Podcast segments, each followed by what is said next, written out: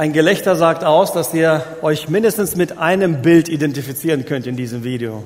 Wer kann sich mit mindestens einem Bild identifizieren? Alle anderen sind Lügner.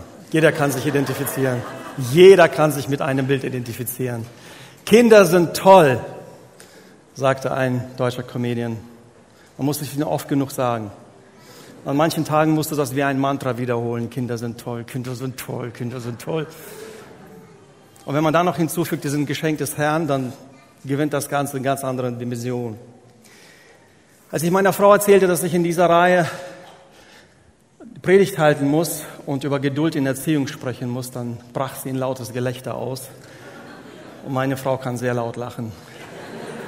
Und manchmal tut das sehr weh. Dann sagte sie, ja, okay, man braucht ja nicht irgendeinen, der alles hundertprozentig macht da vorne. So, es war wahrscheinlich ein Versuch zu trösten, der nicht wirklich geholfen hat, aber zumindest mal ein bisschen das Ganze reduziert hat. Also ihr habt niemanden vor euch, gerade bei diesem Thema, der ein Guru ist, der heute Erziehungstipp verteilen wird. Und wenn du das dann, heißt der Geheimrezept, wenn du dann diese Zutaten alle in dein Rezept gibst, da bist du der perfekte Kindererzieher. Jeder ehrliche Elternteil, der hier sitzt, und ich kenne viele von euch und ich weiß von euch, ihr habt gute Kinder erzogen, gottesfürchtige Kinder erzogen, aber jeder von euch wird ehrlicherweise die Hand heben, wenn ich frage, war alles hundertprozentig Nein oder Ja. Jeder wird sagen, nein, das war es nicht. Es war viel Gnade dabei, es war viel Vergebung seitens der Kinder dabei. So sind wir dort angekommen, wo wir heute sind. Und das ist ehrlich und damit kann auch ich was anfangen und heute hier stehen und sagen, aus der Bibel lernen wir, lernen wir das und meine Erfahrungen war die eine oder die andere davon.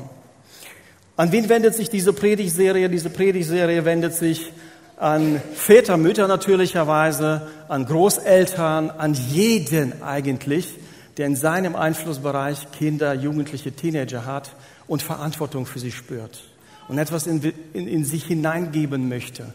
Als Kleingruppenleiter, als einfach Erwachsener, als jemand, der andere beobachtet. Jeder kann auch in Bezug auf Beziehungen in dieser Predigtserie viele wertvolle Dinge lernen, auch wenn er nicht unmittelbar selber betroffen ist. Denn im Grunde genommen geht es um Beziehungen und Beziehungen gehen einen jeden von uns an. Jeder lebt in uns von, von uns, jeder von uns lebt in einem Beziehungsgeflecht. Und die Prinzipien, um die es geht, äh, gehen genau darum. Und äh, wir werden heute uns an ein Kapitel aus der Bibel anlehnen, der sehr, das sehr viel dazu zu sagen hat. Wenn es dann um Geheimrezept geht, nein, eigentlich ist es kein Geheimrezept, aber es geht um eine Zutat. Das ist so wie beim Grillen, beim Kochen. Du hast alles drin, alles drin, was da reingehört, aber du vergisst das Salz. Und plötzlich ist alles nicht mehr das, was es sein sollte. Ähnlich ist es hier, wenn es um diese Geheimzutat geht, um, über die wir heute und in den nächsten vier Wochen sprechen wollen. Ich war Kind. Ich war Teenager, ich war Jugendlicher, ich habe Eltern, meine Eltern beobachtet, aber das heißt noch nicht, dass ich weiß, wie Erziehung geht. Ich habe auch Eltern, von denen ich Dinge abgeguckt habe, vor allem im Jugendalter wusste, was ich nicht so machen werde wie sie. Und trotzdem weiß ich nicht automatisch, wie ich Kinder erziehe. Meine Frau hat einen Satz geprägt, äh, bei den Kindern, immer wenn sie sich für irgendwas entschuldigt oder wieder gut gemacht hat, hat sie gesagt, es tut mir leid, ich bin nicht als Mutter geboren. Wir sind nicht als Väter und Mütter geboren.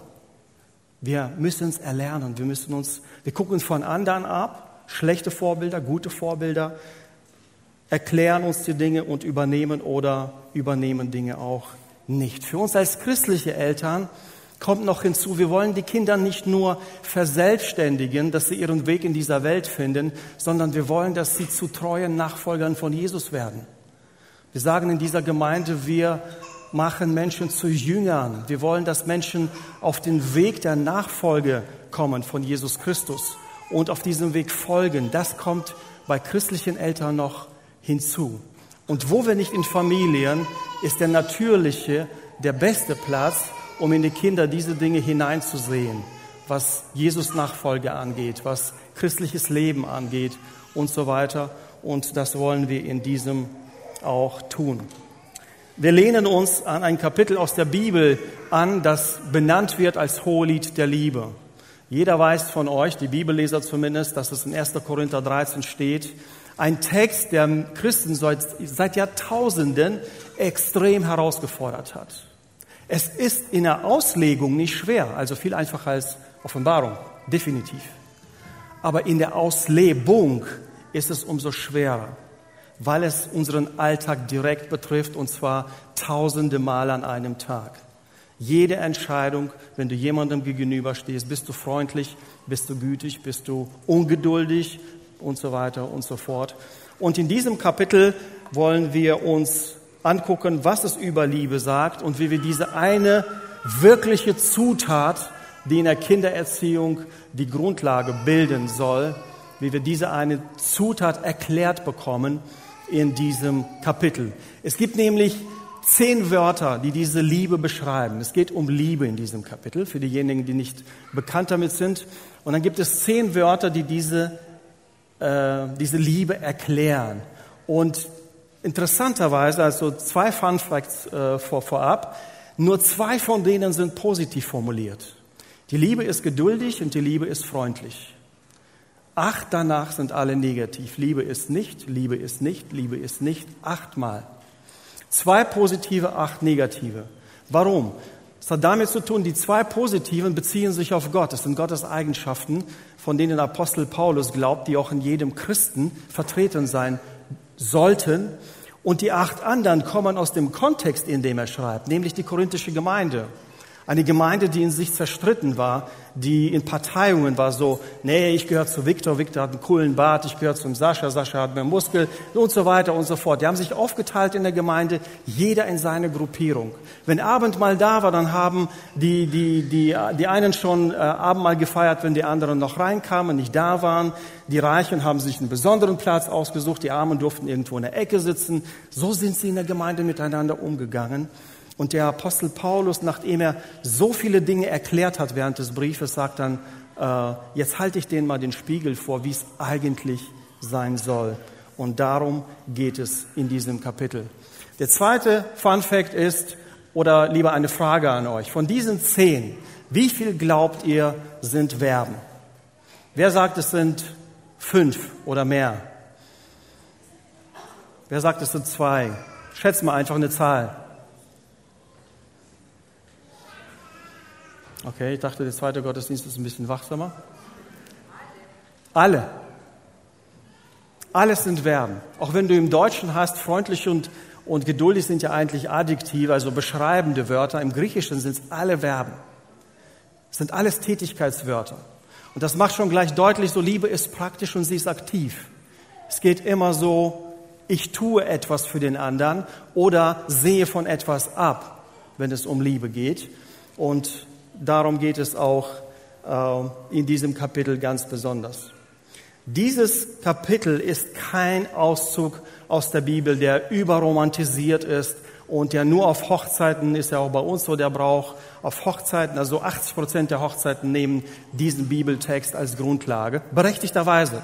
Aber ist nicht zuallererst für Hochzeiten oder für Kindererziehung geschrieben sondern es geht um Beziehungen innerhalb der Gemeinde oder auch Beziehungen grundsätzlich unter Menschen. Dafür ist dieser Text da. Und deswegen hat das auch keinen Anspruch auf Vollständigkeit, denn das sind Dinge, die die Menschen in Korinth betrafen. Wir dürfen diese Liste heute fortsetzen. Wenn du heute woanders geparkt hast und nicht hier auf diesem Gemeindeparkplatz, weil du dir gesagt hast, ich halte den Parkplatz für die Gäste frei, dann ist das Liebe. Wenn du es trotzdem gemacht hast, kannst du am nächsten Sonntag dich dafür entscheiden, woanders zu parken. Wenn du über den Parkplatz gehst und du siehst ein Kind schreien oder es läuft über die Straße und du schnappst dir das und schützt es, dann ist es Liebe. So, wir können diese Liste unendlich fortsetzen, denn sie ist, und das ist so, es hat mir einfach geholfen, das auch zu erkennen, weil sehr lange habe ich dieses Kapitel für ein unerreichbares Ideal gehalten. So, da wird uns etwas präsentiert, um uns schlechtes Gewissen zu machen weil niemand von uns da heranreicht. Der eine wird besser sein, in manchen Dingen, in anderen vielleicht schwächer und so weiter, aber niemand lebt das Ideal hundertprozentig. Bis ich äh, verstanden habe, nee, eigentlich kommt dieser Text aus dem Alltag. Er ist nicht irgendwie so aus dem Himmel rübergereicht worden. So sieht idealerweise Gottes Liebe aus. Und daran haltet ihr euch. Interessant ist auch, dass die Liebe Gottes hier nicht christologisch dargelegt wird. Also durch Christus hat Gott diese Welt geliebt, sondern sie wird ganz, ganz praktisch heruntergebrochen, weil sie aus dem Alltag kommt und für den Alltag gedacht worden ist. Das ist das, worum wir uns heute beschäftigen. Es geht nicht um eine Checkliste, sondern um einen Spiegel, den Paulus eigentlich den Korinthern erstmal vorhält, aber den wir uns auch immer wieder vorhalten dürfen, nicht nur am Tag der Hochzeit und uns daran orientieren dürfen, denn er zielt auf Charakterbildung aus. Ich behaupte mal, der Großteil des Neuen Testaments zielt am Ende auf Charakterbildung aus. Und ich glaube auch, wenn wir in den Himmel kommen, dann spielt unser Charakter dort auch eine Rolle. Warum sonst würde Gott so viel da rein investieren und immer wieder aufrufen, wie das miteinander sein soll, wie wir füreinander leben sollen und so weiter und so fort. Also im Grunde ist das Hohelied der Liebe der Höhepunkt von der Argumentation von Paulus in diesem Brief. Viele Dinge hat er ganz gezielt erklärt. Gottesdienste sollt ihr nicht so feiern, sondern so, Abendmahl so und so weiter und so fort. Und jetzt kommt er zum Höhepunkt und sagt, jetzt halte ich euch mal einen Spiegel voll vor und ihr könnt euch selber mal angucken und sehen, wo stehe ich selbst. Also das ist nicht ein Auszug und irgendwo so dazwischen geschoben, da eigentlich keinen Sinn macht, sondern es ist etwas, was mit dieser Gemeinde in Korinth und auch mit dieser Gemeinde hier in Siegburg zu tun hat. Ganz praktisch. Und wir lesen zuerst die drei Verse. Also in vier Sonntagen gehen wir all diese Wörter durch. Liebe ist geduldig, treibt keinen Mutwillen und so weiter. Aber allem voran stehen diese drei Verse. Und diese ersten drei Verse, die setzen eigentlich den Rahmen für das, was danach kommt. Sie, sie geben den Ton an. Darum wird es gleich gehen. Und folgendermaßen artikuliert er das. Wenn ich die Sprachen von Menschen und Engeln sprechen könnte, aber keine Liebe hätte, wäre ich ein schepperndes Blech und eine lärmende Klingel. Und wenn ich weissagen könnte und alle Geheimnisse wüsste, wenn ich jede Erkenntnis besäße und einen Glauben der Berge versetzt, aber keine Liebe hätte, wäre ich nichts. Und wenn ich meinen ganzen Besitz zum, äh, zur Armenspeisung verwendete, ja, wenn ich mich selbst aufopferte, um berühmt zu werden, aber keine Liebe hätte, nützte es mir nichts. Das, was die Menschen damals dort und auch viele von uns heute für so erstrebens- und begehrenswert und ansehenswert halten, sagt der Apostel, es ist nichts.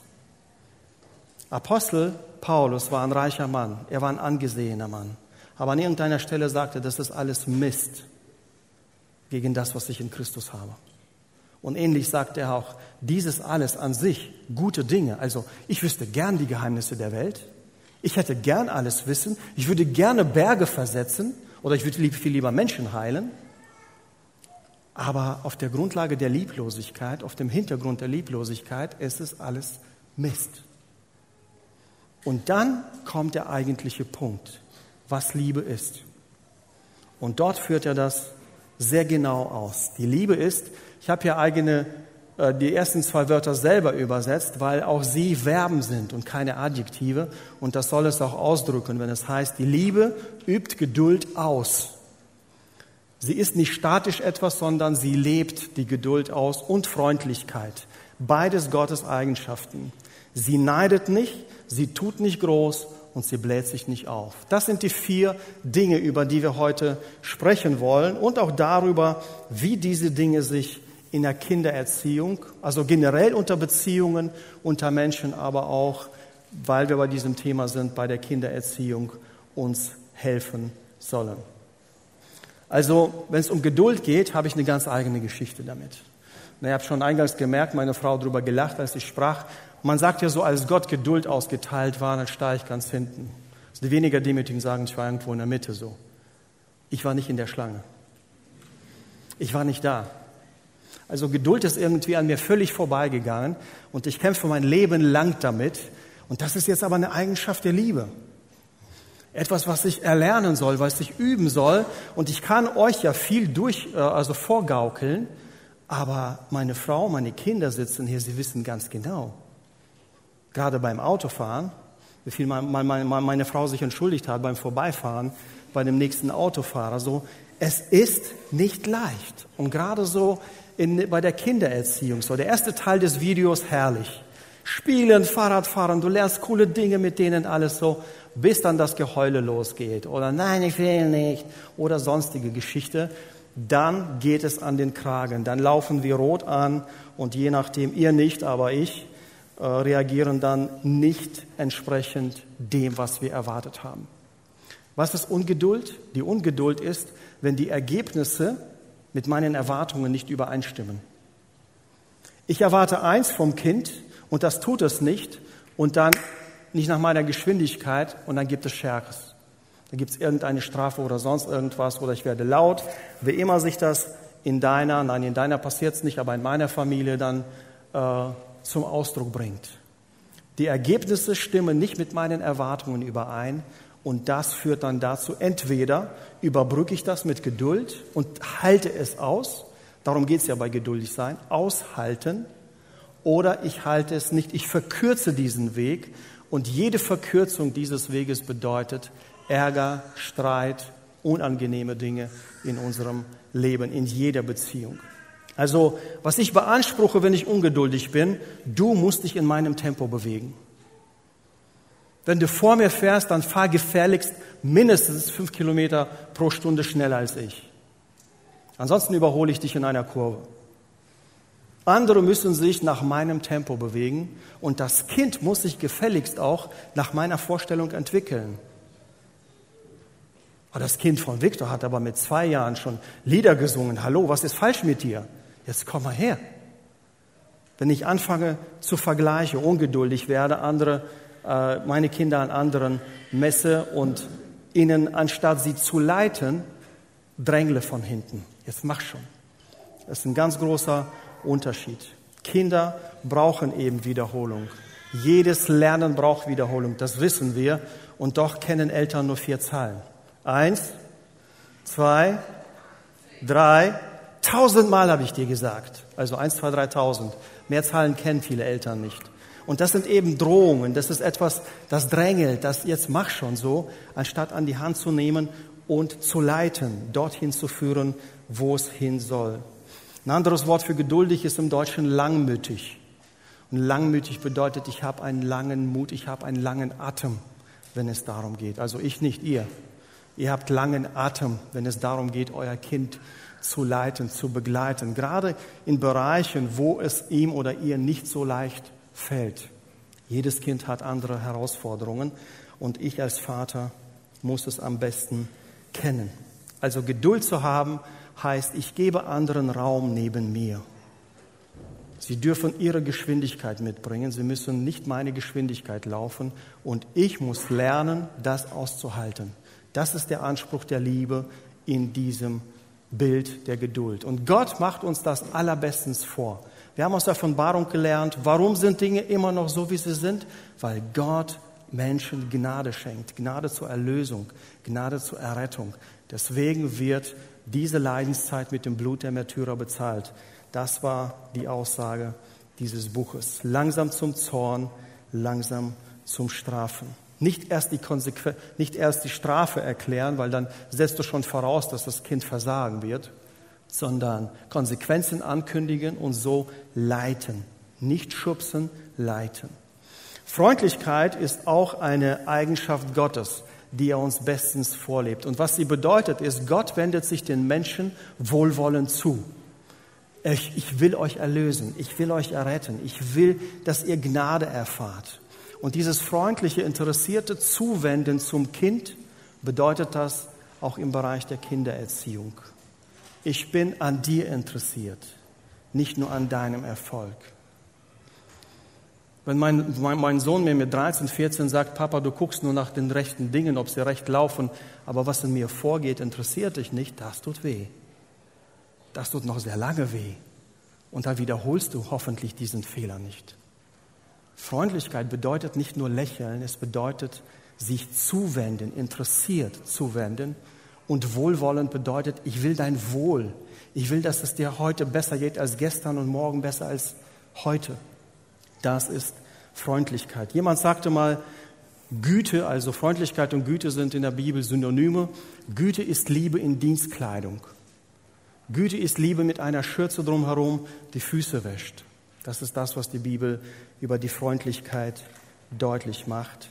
Und selbst wenn es um Disziplinierung geht, äh, ist Einschüchterung keine Strategie, sie schafft nur Distanz.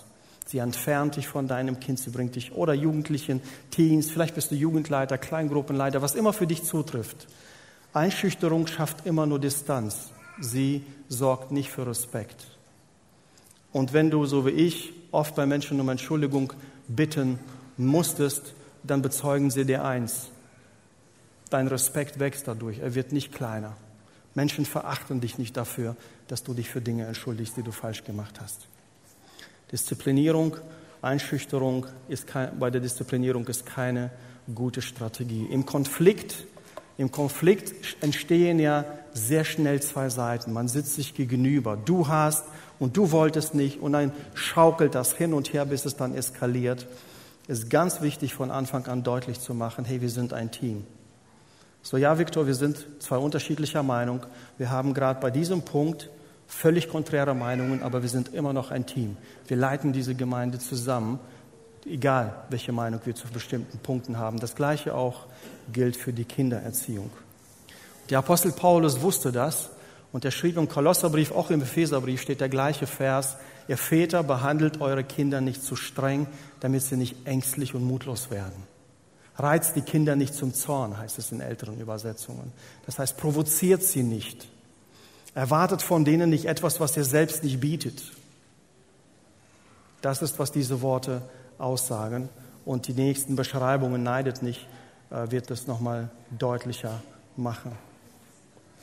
Wenn es um Neid geht, bei Neid geht es immer um Vergleich. Wenn es um Neid geht, dann habe ich jemanden im Blick, von dem ich glaube, er ist erfolgreicher, sie hat bessere Kinder, er hat noch irgendwas. Es geht immer um Vergleich und Vergleich weckt Begierde. Plötzlich achte ich nicht darauf, wie meine Kinder sind, was sie für Begabungen ha haben, sondern ich beachte nur Viktors Kinder und ich will, dass meine genauso gut sind. Im Fußball, in Kunst, in Mathe, was immer gerade dran ist, was immer ich für wichtig halte. Und dieser Neid, der kann auch dazu führen, dass bei uns so Besitzansprüche erwachsen. Ich will mein Kind, aus meinem Kind mein kleines Ich machen. Mein Sohn soll Vater werden, also so wie ich. Meine Tochter soll so wie ihre Mutter werden. So. Ich schaue nicht, was sie mitbringen, was Gott in sich hineingelegt hat, sondern ich will eine kleine Kopie von mir. Zumindest von den Menschen, die sehr von sich überzeugt sind. Liebe neidet nicht. Liebe ist frei von Neid. Liebe feiert den anderen, anstatt ihn zu begehren. Oder seine Gaben oder sein Erfolg oder was immer das ist. Liebe feiert den anderen und darum geht es auch in der äh, Kindererziehung. Meine Kinder sind nicht mein Besitz. Wir sind mit Rita 25 Jahre verheiratet, die Kinder sind zu Anfang 20 und sind entweder schon aus dem Haus oder kurz davor. Und dann spürst du, ne, der Einfluss wird, war ja jetzt auch nicht mehr so groß, mit irgendwann mal sind sie ja immer Selbstständige, aber wenn sie von zu Hause weg sind, dann, dann gibt es nichts mehr an Kontrolle, dann kannst du nichts mehr beobachten, sehen, korrigieren. Und dann, spätestens dann, das ist, das ist völlig zu spät, aber spätestens dann sagst du dir, so Kinder sind nicht dein Besitz. Das haben wir auch nie so von uns gesagt und deswegen von klein auf versucht, sie selbstständig zu machen und gefreut, wenn sie sich selbstständig zurechtfinden in bestimmten Dingen oder auch um Begleitung, um Rat oder sowas äh, fragen. Ich habe mir irgendwann einen Satz angeeignet, wenn jemand sagte so, ich erziehe meine Kinder so, dass sie gerne zu mir zurückkommen, also dass sie gerne bei mir sind, wenn sie nicht mehr müssen. Ich erziehe meine Kinder so, dass sie gerne bei mir sind, wenn sie nicht mehr müssen. So das Bild, das ich hier auch in der Gemeinde oft höre, so mit 16, ich fahre mit euch nicht in den Urlaub, mit 26, zwei Kindern, darf ich mit in den Urlaub mit euch fahren? Das ist ein gutes Zeichen. Wenn die Kinder zurückkommen, wenn die Kinder anrufen, wenn sie Fragen haben, das zeugt von einer guten Beziehung. Die Kinder dürfen nicht mein Image sein. Wir haben ein Kind, das eine Zeit lang weg war von Gott und wollte auch mit Gott nichts zu tun haben, ging eigene Wege. Und das tut weh. Wenn du als Pastor so diese Gemeinde hier mit aufbaust, für junge Leute viele coole Veranstaltungen machst und du siehst nur fremde Jugendliche und deine eigenen nicht, das tut weh. Und an solchen Punkten sagst du dir, wenn es da wäre, sitzen würde. In dem Moment, ehrlich, mich interessierte es nicht, wie es ihm wirklich ging, sondern er sollte da sein. Das ist schlecht. Das ist widergöttlich. Dein Herz, das Herz deines Kindes muss dich immer mehr interessieren als sein Verhalten. Sie sind nicht da, um dein Image aufzupolieren, um nach außen zu, nach außen zu zeigen, wie toll du bist. Und Erziehung ist ganz sicher keine Einbahnstraße. Jeder von euch, der ältere Kinder hat, weiß es. Je früher du dich darauf einstellst, dass dein Kind dich genauso erzieht, wie du es, umso besser wird die Beziehung und umso gelungener wird die Erziehung darin.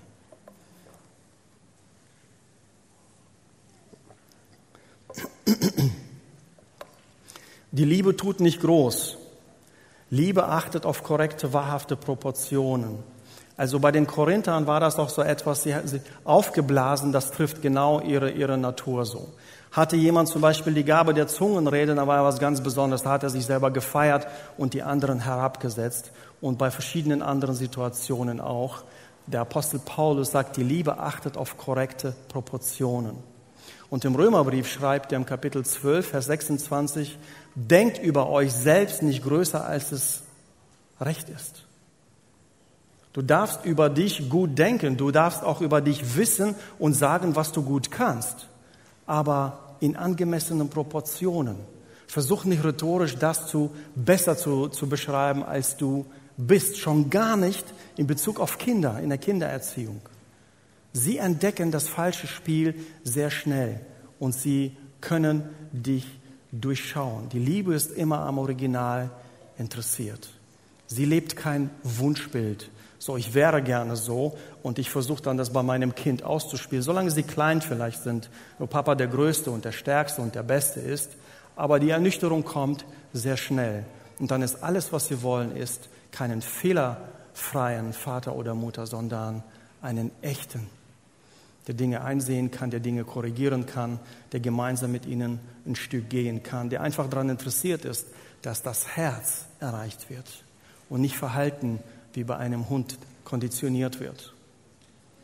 Und das Gute dabei ist, so das Schlechte dabei ist, wenn du nur Verhalten konditionierst, dann, das ist auf Kontrolle ausgelegt, weil du musst ja immer abgleichen, das, was du erreichen willst und was da ist. So, du konditionierst dein Kind, das soll sich in bestimmten Situationen auf bestimmte Art und Weise äh, verhalten.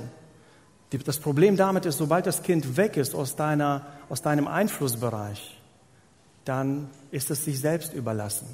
Wenn du dann das Herz geformt hast, kannst du sicher sein, es wird in seinem Leben gute Entscheidungen treffen. Es werden ganz unterschiedliche Situationen auf das Kind zu kommen, aber es wird gute Entscheidungen treffen, weil es im besten Fall auch Jesus folgt, Jesus liebt und von Jesus aus die Entscheidungen trifft oder einfach Weisheit von seinem Vater und seiner Mutter gelernt hat. Und das ist ganz wichtig in dem Fall, ja, wir betonen, auch von der Bibel, von Gott her, die Eltern sind eine Autorität. Wenn du ein Kind bist, dann sage ich dir, so lehrt es die Bibel, deine Eltern sind deine Autorität, von Gott eingesetzt. Gleichzeitig hast du gehört, reiz die Kinder nicht. Erzieh sie gemäß dem Willen Gottes. Du musst nicht autoritär werden, nur weil du von Gott Autorität bekommen hast. Auch das muss angemessen und hier auch nach Lebensphase angewendet werden. In den Sprüchen gibt es einen tollen Vers, bring dein Kind schon in jungen Jahren auf den richtigen Weg, dann hält es sich auch im Alter daran. Genau das ist damit gemeint. Wenn ich das Herz des Kindes erreiche, so früh wie möglich, wird es auch in der Jugend und später gute Entscheidungen treffen. Ob es um die Partnerwahl, Berufswahl oder noch wichtigere Dinge geht, weil es gelernt hat, in frühen Jahren Gott zu vertrauen, den Eltern zu vertrauen und dann auch so heranwächst. Das ist das, was Gott möchte, was wir mit unseren Kindern tun. Wir sollen auf ihr Herz abzielen, nicht nur auf ihr Verhalten. Liebe hat eine ausgeglichene Selbstwahrnehmung. Du bist schon mal in deinem Leben mit aller Sicherheit jemandem begegnet, von dem du sagst, der Typ hat keine Selbstwahrnehmung. So selbstherrliche Menschen, die, die immer die coolsten und die besten und, und was auch immer sind. So, selbst wenn ich jetzt zu euch rede, so, ich habe immer so einen Blick von der Seite auf mich. Was sagst du gerade? Ich gucke auf eure Reaktionen. Wie reagiert ihr so? Ich habe eine Selbstwahrnehmung für mich. Jeder von uns hat sie unterschiedlich, aber manche ist halt, die waren auch in einer bestimmten Schlange, nicht da, so wie ich bei, bei Geduld. Und das ist dann ein Problem für die Kinder, wenn Leute so auftreten. Das hilft ihnen auch nicht, sich selbst zu definieren. Wenn wir als Eltern, und so heißt die Predigt ja heute Referenzpunkt sind, wenn wir ein Referenzpunkt, zumindest für einen Teil ihres Lebens sind, aber selbst keinen Referenzpunkt haben, dann werden wir auch hin und da schwanken und die Kinder werden es merken, dass wir nur ein Wunschbild leben und nicht echt sind. Und das wollen wir nicht. Denn Kinder brauchen kein Schaubild, sie brauchen ein Vorbild. Sie müssen sich nur etwas abgucken. Hier, schau mal, so musst du dich benehmen, so musst du leben, sondern die gucken auf dein Leben und gucken dann auch. Oder du musst das Geld so aufteilen und ausgeben, dann gucken sie auf dich und dein Leben und sehen was anderes. Das flößt ihnen nicht gerade Vertrauen ein. Sie brauchen ein Vorbild und kein Schaubild. Und hier ist auch der Punkt, von dem Viktor sprach. Bevor ich zum Referenzpunkt werde für andere, als Kleingruppenleiter, Jugendleiter, Ehepartner, gesch großes Geschwisterkind, wer immer du bist, muss ich selber einen Referenzpunkt haben. Jemand, auf den ich mich beziehe, von dem ich meinen Einfluss beziehe, in dem Fall Gott oder auch gute Vorbilder hier in dieser Gemeinde und außerhalb, von, nach denen ich mich orientiere und fordere nichts von den Kindern, was du selber nicht bereit bist zu leben, sondern du findest das nur gut, wenn man es tun würde. Deswegen ist der Erziehungsprozess auch immer beidseitig.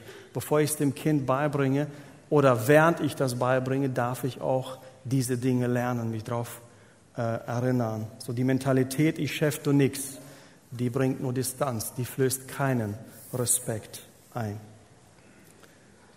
Diese Dinge, diese Dinge wollen wir miteinander lernen. Ich habe sie in fünf Prinzipien zusammengefasst um die auch kurz und bündig mitzunehmen. Liebe fördert Kinder beim Punkt geduldig. Liebe fördert Kinder in ihrer eigenen Geschwindigkeit. Ich darf nicht von Menschen erwarten, dass die nach meiner Geschwindigkeit tanzen.